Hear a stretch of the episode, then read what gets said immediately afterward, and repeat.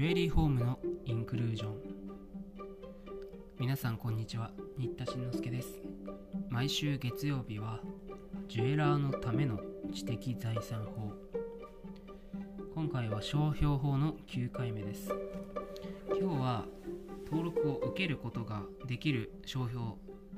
というものは何なのか。自他商品役務識別力というね商標法の条文で言うと3条というお話をします、まあ、商標って要するに自分の商品サービスと他人のそれと区別するまあ識別なんて言いますけど区別できなきゃ意味ないわけですよね。だからそういう識別力がないような商標っていうのは登録することができないとされていてその具体的なまあ、例っていうのかな？それが商標法の3条に列挙されているんです。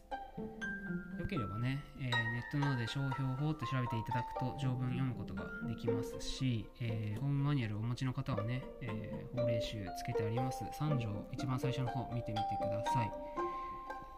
事故の業務にかかる商品または役務について使用をする商標については次に掲げる商標を除き商標登録を受けることができると。で1から6、1号から6号書いてあるわけで、つまり1号から6号に当たる場合は、登録できませんよと言ってるわけなんですね。簡単に1号から6号までね、ざっと見ていきましょう。まず1号が普通名称と呼ばれるものです。その商品または駅名の普通名称を普通に用いられる方法で表示する標章のみからなる商標。これは登録受けることできませんよと。まあ、普通名称を普通に用いられる方法でっていうと、まあ、例えばジュエリーという名前でジュエリーブランドを登録するとかね。パールネックレスの商標名をパールネックレスないしはパールとかね真珠とかしちゃうのはダメなわけです当たり前っちゃ当たり前ですよね、まあうどん麺麺類のことをうどんで登録するなんて一人の人に独占させるわけにいかないしキャンディーお菓子の飴菓子の商品名にキャンディーという登録を独占させるわけにいかないわけだからあのー、ね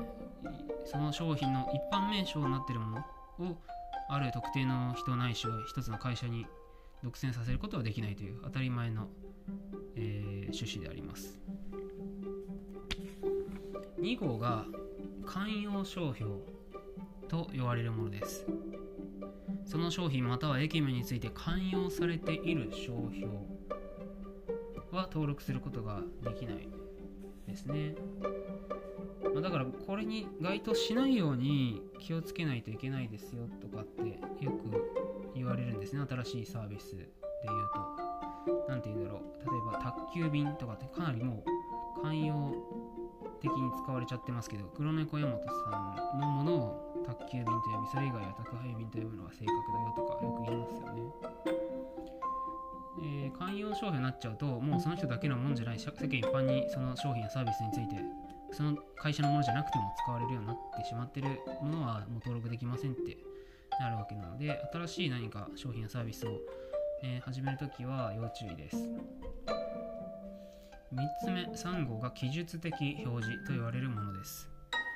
その商品の産地販売地品質原材料効能用途形状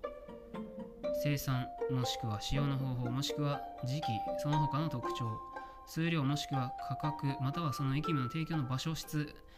提供のように供するもの効能用途対応、えー、提供の方法もしくはその時期もしくはその他の特徴数量もしくは価格を普通に用いられる方法で表示する表彰のみからなる商標。これも登録できませんよと。まあなんかいろいろ書いてあるんですけど、まあ、記述的表示ってどんなのかっていうと綺麗なダイヤモンドとかっていうなんかラインにしちゃうとか美しいジュエリーですとかどこよりも安いジュエリーですみたいなのをそのまま商標で登録しちゃうやつですね。まあ、よく教科書にあるのはうまい串カツとかなんか安いラーメンなんかどこよりもうまいラーメンみたいなのはあの品質の性能とかを表示してるだけだから登録できませんよと言われたりしますだからまあ産地とかっていうのが書いてあるので、まあ、宇和島とか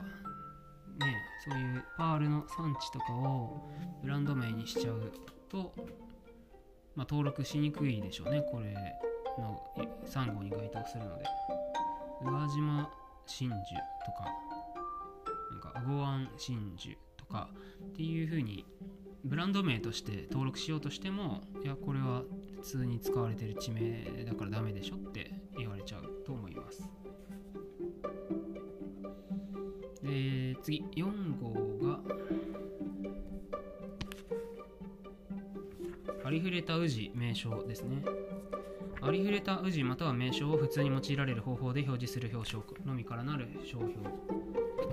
登録することができませんねと。だから会社名じゃないんですけど商標ねとしてなんかよくある山田太郎みたいな。のでブランド名登録すると他の人が使えなく同じ山田太郎さんがね他の山田太郎さんが使えなくなるとまずいので登録できませんよと言われるんですね。だからブランド名をジュエリーブランドにそのままつけるときはちょっと要注意というか特にありふれた名字の方とかは識別力ないって後で言われちゃうないしは他の方が著名性を獲得して取られてしまうっていう可能性がリスクとして残るのでブランド名を考える際に最初にちょっと要注意だなと思います。あとは午後極めて簡単でありふれた表彰というのも登録できません。まあかな1文字とかね。ローマ字2文字だけとかあと単純な丸三角四角のみとかそういうやつは独占できないよということです。まあ識別力ある程度にはちょっと長くしないとダメですねぐらいの意味合いですね。で最後に6号で包括的な規定。その他需要者が何人かの業務にかかる商品または役務であることを認識することができない商標っていうのはダメですよと。いうのが入ってます。ただね2項っていうのがその続きで今1から6っていうのは3条1項の中の1号から6号。こういうのはダメですよってやつなんですけど続きがあって3条の2項にねこの全項の3号から5号まで、えー、のに該当する商標であっても使用された結果事業者が何人かの業務にかかる商品または駅名であることを認識することができるものについては同項の規定にかかわらず商標登録を受けることができると。いうことでね、えー、にそのまあ、要するに有名になったりしたら取れるようになるわけなんですよね。例えばバイクのブランドで川崎ってありますけどあれはね普通に地名であるじゃないですか神奈川県に。だから普通は無理なんですけどあれだけ著名性を獲得して長年にわたってバイクブランドとしてメーカーとして有名になっているということで、えー、あのアルファベットのね川崎が、えー、アパレルでも今登録できているようです。当初からアパレル商品も長年ずっと出し続けて識別力を獲得したと認められたんですね。ちなみにその需要者の間で全国的に認識されている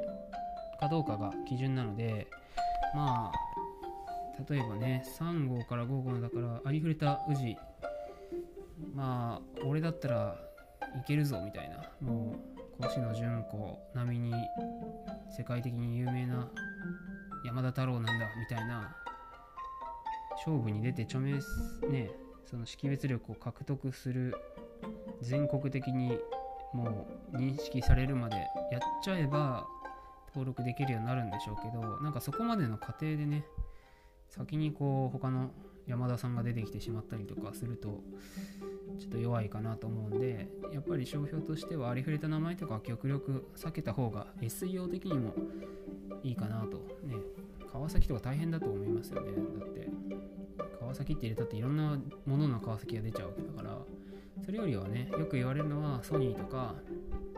なんかそういう造語ですね。そういう方がいいと言われています。はい今日のおさらいです。今日はどういう、えー名称表彰は、えー商標権として登録できないのかというお話の中の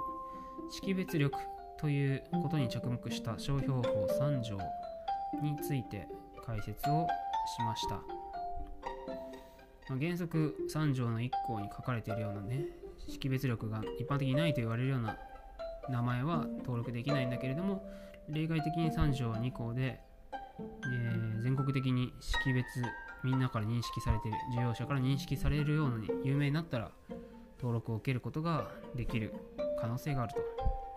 いうことでした。